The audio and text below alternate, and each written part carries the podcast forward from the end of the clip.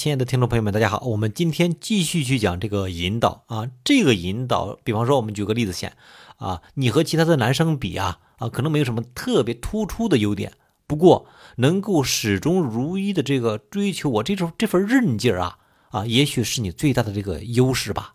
再比方说，哎，你帮我挑的这个衣服啊，我穿的都很合适，也特别喜欢你给我买的这个风格，看没看到对方的某个行为在获得认同的时候？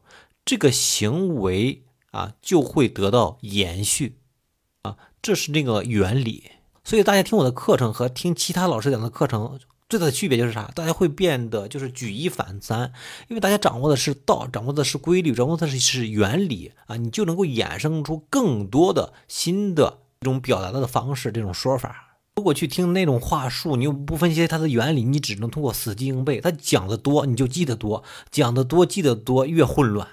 再比方说，我们再举一个例子哈啊，我发现你这个人有一个优点，就是很会哄女孩子开心，而且就是每当女孩子心情不好的时候嘛，你要么就讲一个笑话，要么呢会做一个鬼脸，就是特别耐心的那一种。像你这样的男生，是不是有很多女孩子都喜欢你这一点呢？我其实就设置了这样一个一个场景，去认可他身上的那个优点，就是哄女孩子开心，而且特别耐心的这个优点。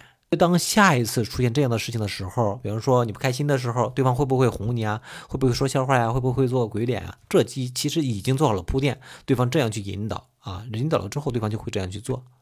好啊，我们今天再讲个引导吧。今天一个引导讲的话也就一分钟左右，那我们再讲另一个方式哈。前方高能，大家开始注意力去集中起来哈，听一听。你可以帮我把这个衣服洗一下吗？啊，如果你不方便的话就算了啊。平时工作忙啊，我也是很理解的。其实这个运用的也是一个推拉话术，但它的里面的这个原理就是被理解、被尊重啊。因为被理解、被尊重的一个回馈，对方反而会在自己不忙的时候、方便的时候帮你把衣服洗了。也就是说，因为你理解我啊，因为你尊重我啊，所以我给你把这个事做了。那如果一些比较强势的人，或者是性格比较……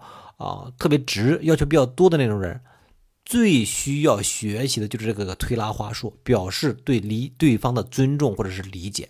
好了，今天就到此结束，谢谢大家的聆听啊！如果你在运用这两个话术，或者是之前学的任何的技能的时候，遇到了一些问题或者是困惑，都可以加我的个人的微信，个人的微信号是一个好人三十七啊，一个好人三十七。